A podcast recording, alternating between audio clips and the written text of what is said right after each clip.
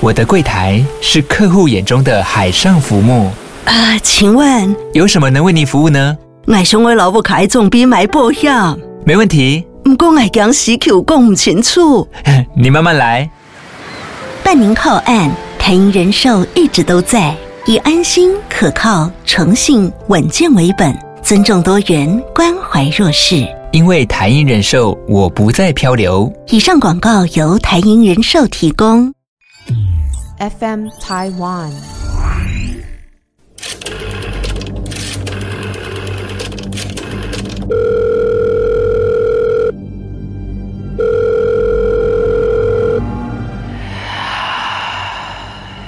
鬼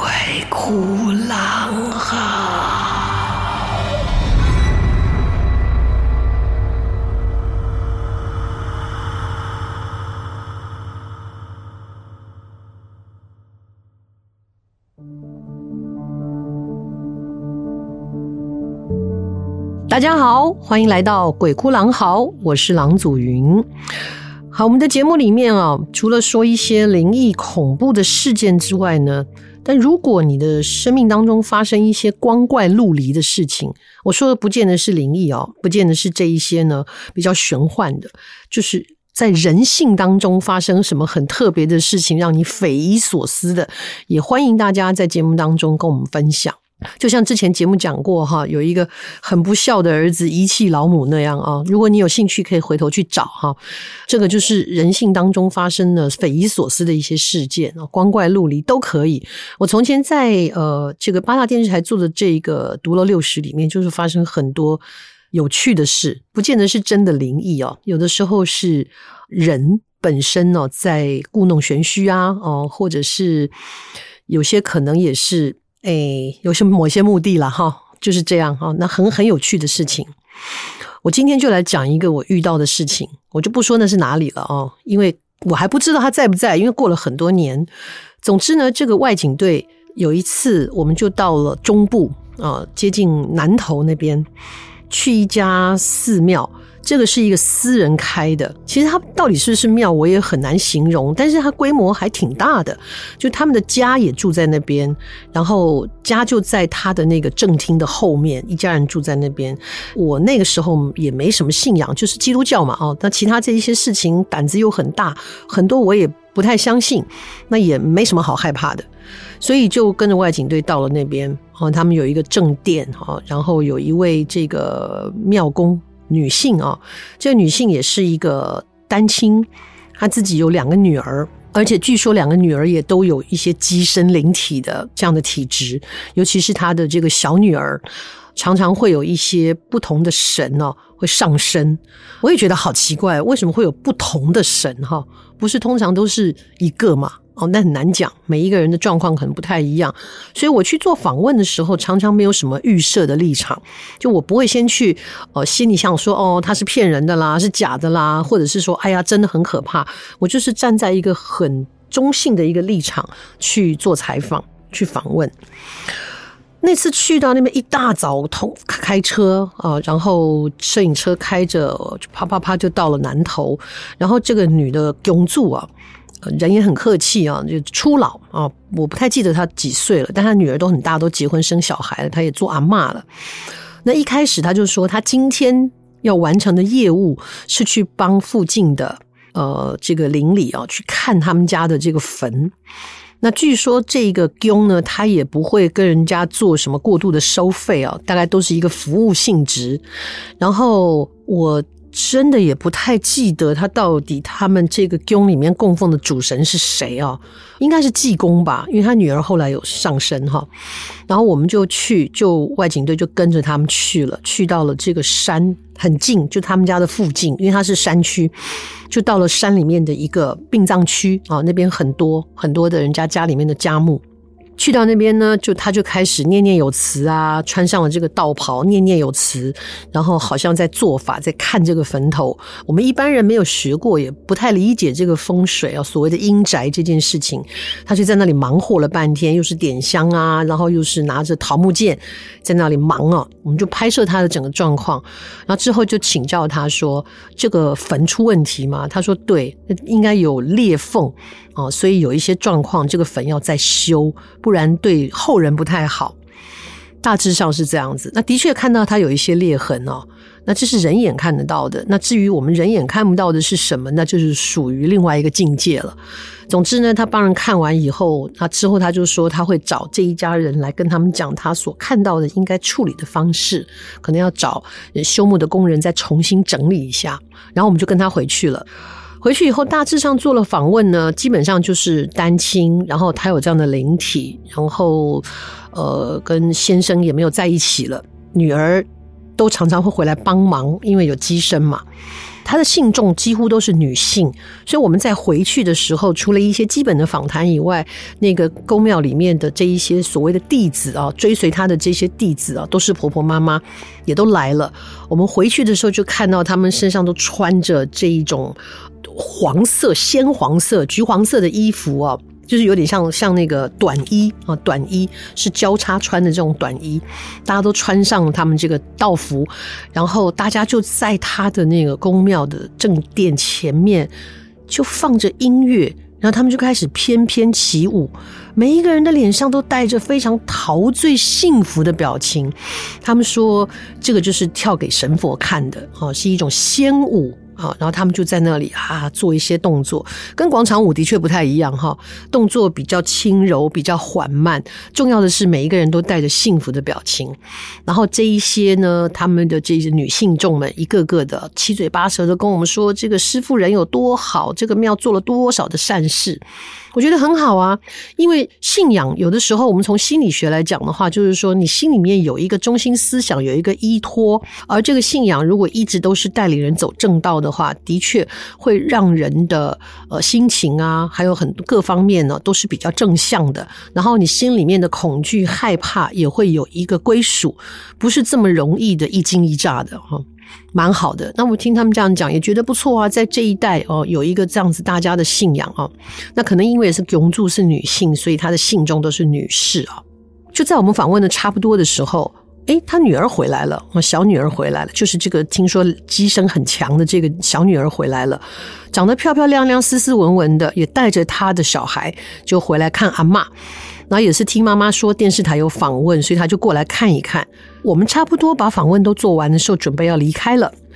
准备要离开的时候，助理开车，我们要往停车场去走，要去开车的时候，诶，他女儿突然上身了，上身是济公活佛。我刚刚说了，这个女儿长得呢眉清目秀，长头发长长的，哦，身材很纤瘦，蛮漂亮的。可是她坐在那里，整个样子都不一样了。她坐起来很帅气哦，两个腿开开的哦，穿着长裤，很帅气，像一个男人的模样。一手拿着一个蒲扇，一手拿着一个瓷的白酒瓶，上面有一些镶金的一些花纹，拿着一个酒瓶，然后闻到有酒味哦。济公先师上身了，因为外景队还留着继续拍，我的部分已经结束了啊。然后因为那个永柱还要请他们吃饭。我们要走的时候，被这一个已经上身的这个女儿叫住：“来来来，你来你来！”我我回头想说谁呀、啊？只有我在手动啊！我跟助理，我就说：“你叫我啊？丢啊！就是叫你啊！笑脸呢？你来你来你来！”我就哦哦，我就往回走，走到他的面前。然后呢，这一些女的信众已经都在他的身后啊。然后呢，这个恭恭敬敬的站着，然后在桌案上摆了一些东西。我站在他前面，我不知道他要干嘛。我说：“呃，有什么交代？有什么代志吗？”他就笑了，他就哈哈哈哈哈哈，喝了一口酒，然后他说：“笑脸呢，你敢怎样？你是安怎来到家呢？”我这个人很老实啊，也不说什么什么什么拍马屁或什么的。我我就跟他很老实的跟他说：“我都来录音啊，来采访啊，我家里来到家啊。”他就笑了。哈哈哈哈哈！笑人呢，我就这代志哦，你是不了解啦。后面这一些女的信众，大家都这样点头称是，对对对，哦，这师傅来了，很多事情是很灵验的。哦，我又想说，哦，好，那我为什么会来这儿呢？我就问他啊啊，我我都来抖音啊，我我是为了什么原因会来家嘞？这个机身就说了，哈哈哈哈，来，我问你，你的爸爸是不是过身啊？哎，我爸那时候还活着呢，我我我就觉得很纳闷，我说我我爸爸。然后后面这些女信众就开始说：“丢啊丢啊！啊，你爸爸，你爸爸还叫有名呀，拍电影黑的呀，啊啊，狼熊啊！哎，我一听心想，这不是有点露馅儿了吗？对，我人生有四大误会啊。第一个就是狼熊是我父亲，同姓但不是哦。呃，狼叔叔的女儿没有我的年纪大啊，哦，他女儿年轻多了。第二呢，就你一定是眷村小孩，我不是。”啊，我爸爸当年就是来到台湾的时候，原来是在邮政单位的。后来因为那个时候的户籍很乱，邮政也很乱，我爸爸被编到军方哈，但我他他落跑了，所以他是个逃兵哈。第三呢，酒量一定很好，酒国女英豪没有，我滴酒不沾，因为我的身体里面没有分解酒精的酶哈，闻到太重的味道，我第二天还会宿醉哈。第四呢，就是你一定麻将打得很好，因为从眷村小孩开始嘛，就是酒量好，麻将打得很好。我不会打哎、我高中的时候啊，班上要做那个园游会，然后我们班上就做那种掷骰子，然后跑马，看谁的马可以跑到最前面的哦，那种掷骰子走几步，有一点像那个呃大富翁那样掷骰子走走几步，看谁的马会先到，所以就有几个类似像这样的一个游戏，所以。同学们就决定要把教室布置成一个有很多赌具的地方。那我的美工还不错啊，所以同学们就做了很大的这个麻将牌的一个宝宝丽龙哥切割出来的，然后在上面写字要画图。因为我们家没有人打麻将，我基本上对麻将完全不熟悉。我已经高中了，我就问同学说：“那我要画什么？”他说：“嗯，那有些画画起来很麻烦呢。啊，不是写字好了，你就写个红中吧。”我就哦好，但接下来就被赶出教室。因为那个红中，我是拿蓝笔写了“红中”两个字。我后来知道，还知道红中是红色的中，写在正中间。然后我就接着问说：“所以青发也不是写青发两个字？”他说没有，那个发是青色、绿色的，就很呆。我不认识麻将牌，所以呢，狼熊狼叔是我的父亲，一直是一个坊间的一个传说，甚至很多圈内人都这样认为。他说：“阿林爸爸，哎呀，不是贵姓呐？”我心想：“哎呀，露馅了哈，穿帮了哈。”我就跟他说：“不呢，我爸爸活得好好呢，很尴尬，对不对？”然后，诶，这一位呢，不慌不忙的继续，哈哈哈哈哈！哎呀，你唔办的，你唔办的。我心想，我爸爸活着没活着，我应该很清楚吧？然后他突然说：“你是不是结婚啊？”对我说：“对，我结婚了哦。”对啊。你结婚了后，恁翁那边的爸爸嘛是你的爸爸。嗯，我公公那个时候好像八十岁了吧？哦，我公公是在九十六还是九十七的时候过世的，也是很高寿。他一问我就说：“丢啦，那边的爸爸嘛是爸爸啊，但是我这个爸爸嘛是活的好好，人的美国。”尴尬。本来后面那一群女性众大家都啊点头称是，丢啊对啊，一边嘛是你的爸爸。听到我这一区全部的人安静。尴尬，我的助理在旁边也不敢吭声，然后他就继续用同样的一招，哈哈哈哈哈哈！你呀你呀，我就这代志啊，不是你也当了解呀？我当时很想问他一句：“没有你个公告好啊了解吗？”他也没说话，就继续喝酒。我心想，再待下去，那信众会不会跑掉了？哈没说，我就说啊，后来后来，我来家都是恩婚呐，都下地 都下地，我们就开车准备要走了。我上了助理的车，助理的车离开那个宫庙，开到一般的道路上的时候，他忍不住跟我说：“郎姐，我都差点相信他们很厉害了呢。”我说：“哎，我也是啊。”他就说：“我今天终于了解了一句成语的那个意义。”我说：“哪一句？画蛇添足。”你让我走不就结了吗？好了，我也不知道人家是不是真的有有这样的一个能力啊，或者是这个看错人了之类的都有可能，或者是名字很相近的。可是我想一想，演艺圈里面就是我姓郎啊，是吧？狼熊狼叔走了以后剩我啦。好，这就是一桩很有趣的一个经验哦。生活当中的确会有很多奇奇怪怪的一些经验。我们家有一段时间哦，跟动物园差不多，不知道为什么会有这么多动物啊。先是我养了一只狗。接下来我父亲的工作的关系，因为有的时候拍戏哦，会需要一些道具。那有时候道具会牵涉到活物，就比方说啊，我这个剧里面呢需要一只这个小猪啊，我真的看过啊，那个一个小的麝香猪，小小的，可是猪是一个非常敏感、神经质的动物，所以你一整天就听到一有人碰那个猪，那猪就开始惨叫，年纪小小就开始“鬼鬼鬼鬼鬼”，就叫得很惨烈这样啊。然后有的时候会用到鸡。有时候会用到兔子啊等等的这一些，可是最为难的就是当你用了这些小动物拍完了之后，你要把它卖回原来的店里面，店里也不收。你说你跟市场买了鸡，你要还给人家，人家乐意吗？是吧？所以这些动物后来的下场怎么样也不是很清楚哦。小的时候都没有机会问。然后我父亲是一个很慈爱的人，他就觉得这些动物真的很可怜，所以不知道为什么他们戏里面需要鹌鹑。对，鹌鹑啊，不知道去哪里找来的一对鹌鹑，就养在我家。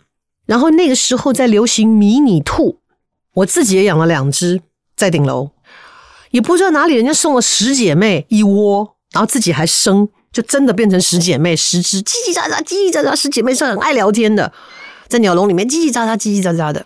所以你看，我家有狗，有鹌鹑，有兔子，还有鸟。再后来呢？哦，还有一对羽扇鸽啊，羽扇鸽就是它的个子比一般的鸽子大一点点，主要是它的尾巴很漂亮，展开的时候呢，就像一把扇子，所以叫羽扇鸽，纯白很漂亮，一对羽扇鸽。那楼上我们加盖的这个后面呢，就是养了刚刚讲的这些动物，前面就是我房间前面的那一块小露台呢，那一对羽扇鸽就养在那里。那有一阵子就发现这羽扇鸽奇怪，开始那个屁股的羽毛开始掉了，变秃的啊，那个扇子不完整了啊，东一根西一根就掉了，觉得很纳闷。有一天终于发现了，是有一只松鼠，也不知道它哪儿来的。我们家顶楼加盖叫做五楼哦，不知道从哪爬来的。然后发现，因为羽扇哥的饲料是那个干的玉米，所以他就每天来偷吃。顺着那个电缆线还是什么的，就从屋顶这样啪啪啪爬下来，然后就顺着那个吊着那个笼子的那根线就爬过来吃羽扇哥的那个饲料。羽扇哥被他吓得啊，在里面噼里啪啦乱动，然后那个屁股上的毛端一端一端一根一根的掉，就发现了小偷来了。于是呢，我妈妈就准备了一个老鼠笼，不然怎么抓啊？哦，一个老鼠笼里面放了凤梨还是什么的水果，很香的水果。真的抓到了一只松鼠哎！那因为我们也住在公寓里面，也不知道该把这个松鼠怎么办。那松鼠又好可爱，就养着吧。换了一个大笼子，换笼子的时候，我们家还一阵手忙脚乱。你你又不可能伸手进去抓它，又不可能跟他说请进，给你一个新房子啊，那怎么办？所以就把那两个口对着，然后旁边防得严严实实，几个大人七手八脚的，扑通把它赶到另外一个大的笼子里面，每天好吃好喝的供着它。我觉得那只松鼠胆子挺大的，没有被吓死哦，然后就住下来了。所以我们家跟动物园一样，每天就是汪汪汪、啾啾啾、嘎嘎嘎、哈哈、加加加，什么声音都有。后来养着养着，就是十姐妹后来生病了哦，就状况不是很好。其中有一只十姐妹已经养到可以放出来，它会在屋子里飞飞飞飞，就飞到我肩膀。就后来那个十姐妹就出意外了，她就是好像是感冒。然后我们也在水里面给她放了一点药，当然是兽医给的。结果他大概太晕了，他喝水喝一睡就一头栽在那个水里面，把自己溺死了，好难过。我记得我还去山边给他掘了一个墓啊，然后还做了一个小牌牌，写“小文之墓”这样子。然后我妈妈也觉得这些动物真的太烦了，开始送人呐，开始有人要收养啊，等等。当然狗还在啊，兔子就送到乡下给我的表哥，因为他们后来没有再养猪了。那个原来的猪圈里面都铺上干草啊，那兔子在里面也过得很开心，因为猪圈很大嘛。就剩那个松鼠了，我妈妈就说，既然它原来是野生的，就把它带到它该有的环境，让它放它自由吧。所以我妈妈在爬山的时候，就把这只松鼠给带上了，带着笼子。到了山上，这个树林比较茂密的地方，然后感觉上它可以有果子可以吃，有松树嘛，松果啊，然后它可以找到东西吃，就打开笼子把它放了，多奇妙！这个松鼠老想逃走的哦，它是爱好自由的哦，所以这笼子一打开，那个松鼠唰一溜烟就上树了，我妈妈就看着它上树了。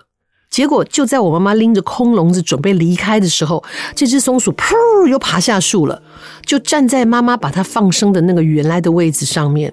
看着我妈妈，很奇特，对不对？这么小的一个动物，我妈妈回头看到它，然后就跟它说：“去吧，去吧，你在这里有新的家哈，去吧，去吧。”那松鼠也不走。我妈妈说：“那你好好在这生活，那我走了。”哦我妈就起步就离开了，那个松鼠就一直站在树下送我妈妈走。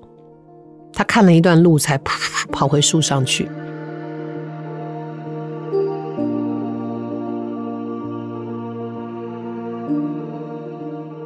这动物是有灵的，好可爱哦！妈妈回来跟我讲，我说真不可思议，所以我也跟她分享了另外一个故事。大学二年级的时候，因为学校真的好远哦，我家住嵩山。然后从松山呢，每天要坐车，坐一个车转到南松山去换另外一辆车转到泸州，所以我每天去学校的时间要花一个半小时，回家一个半小时。你知道我已经在上大学了，我都不懂为什么要花这么多时间，一天三个小时来回上学，有这么用功啊？有没有这么勤奋呢？我终于受不了了，我就跟妈妈说我要在学校附近租房子。可是那时候很多外地来的同学已经都已经呈现饱和了，很难找。然后在学校对面盖的房子也还没有完成，所以我就在附近找找找，哎，看到有这个房间出租啊，他就分租一个房间。这个房东太太自己还住在里面，是一个老太太啊，老太太人很好哦，哈，一叫啊叫一阿嬷了哈，一共已经做阿嬷，我叫小梁，叫一阿嬷，阿嬷人就好诶。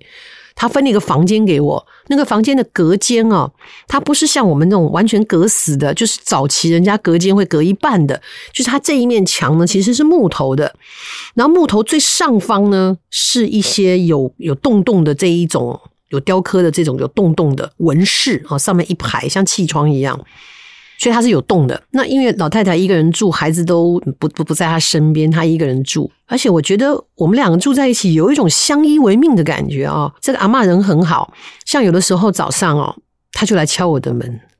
啊，妹妹啊，阿娃，我住咋等啊？你别别开家不？但我们真的没有那么早上课哈，然后那个阿嬷早上六七点就起来，你说这对对大学生来说真的是一种折磨。我后来就跟阿嬷说：“阿嬷不要紧啦，我早等都赶去家了，啊你家家都我都安尼我不加早起啦哈。”他也懂我在说什么。后来干脆就在我门上贴字条，他识字不多，但很努力的写说哈，诶那个有咸粥哈，有咸糜，放在电锅来对，你要加哈就很好。在那个阿嬷家里面，唯一不方便的是什么？洗澡，因为阿嬷很节省，家里面的那个瓦斯就是那个热水器已经坏掉了，她一直舍不得换，所以每天洗澡怎么洗呢？一个超大的一个锅子，就是煮热水，然后在浴室里面又用水桶去交换冷水，就这样子洗啊。那时候年轻嘛，也不觉得那锅子有多重，就每天很小心的烧水洗澡，就这个地方比较麻烦，但一切都还好。后来我就发现，哎，有另外一件事情不好了，房间有老鼠，因为那是旧公寓哦，所以他可能就沿着这一个垃圾的通道啊，或是什么的爬到，也是四楼。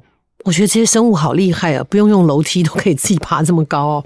我没见到那个老鼠，可是发现东西被咬坏了，就比方说放在小书桌上面的还没吃的拔蜡有牙印啊，然后呢，那个小小的塑胶牙签罐被咬坏了。还好他没有往那个衣橱里去，我衣橱是那种达新牌的塑胶衣橱，还好他还没钻进去咬坏衣服。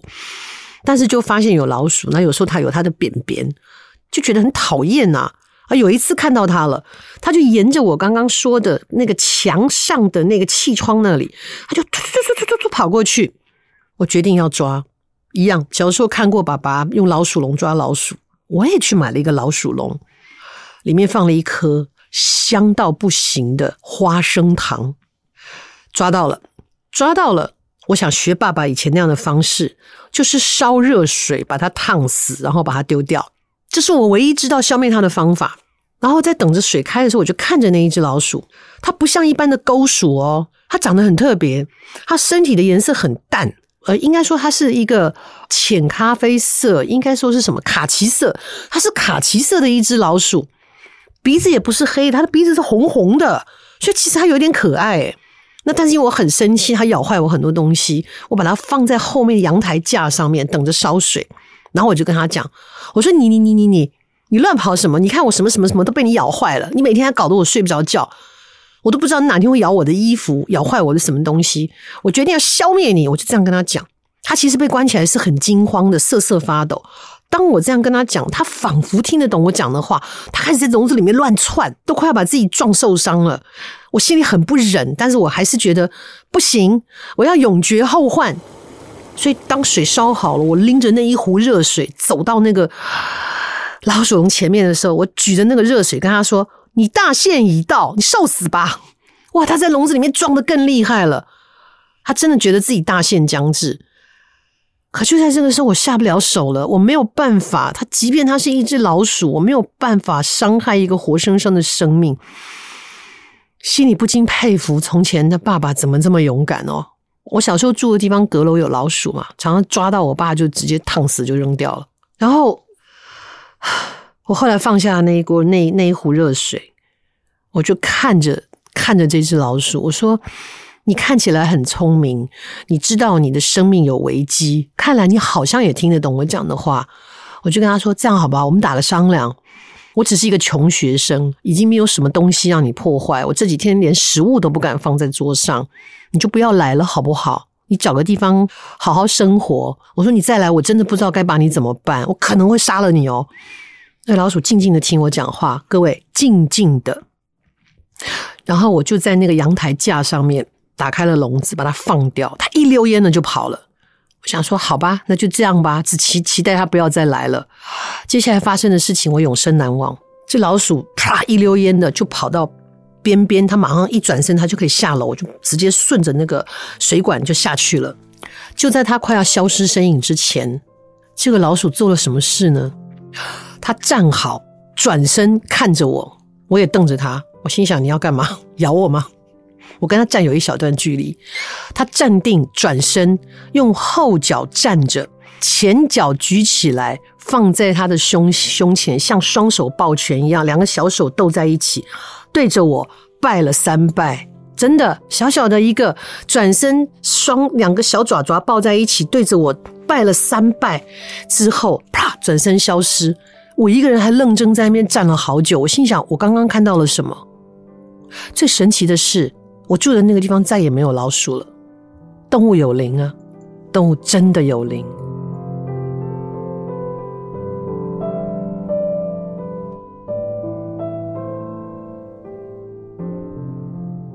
而且比较不会变鬼变怪啦。哈，他也没有预测我爸爸还在不在，嗯。节目越来越有趣喽！欢迎你把身边光怪陆离，不一定是灵异哦，也不一定是鬼怪，也不一定是遇撞见了什么哈，觉得光怪陆离，觉得特别有趣的、特别匪夷所思的事情呢，欢迎你跟我们分享。陆陆续续在节目当中，我们会一个一个的代替你把这些故事传递出去。希望这个故事，我们原来宗旨就是希望呢，做人的人好好做人啊啊，不要胸胸康胸胖哎哦，只要你逐梦踏实，只要你愿意好好的努力，带着一身的真实本领，我说的是真实哦，不是靠嘴巴吹嘘哦，我觉得你一定可以走得很顺。很快乐，欢迎大家在我们节目当中留言啊，然后可以到 FM Taiwan 呢，这里有一个平台可以让大家留下你的故事，你可以把精彩的人生故事跟我们大家分享，有节目当中由我来为你传述，也欢迎大家到 Apple Podcast 给我们评分啊，给我们一个好的分数，让更多的人可以听见我们精心录制的各式各样鬼哭狼嚎的好故事。谢谢你，下次再见。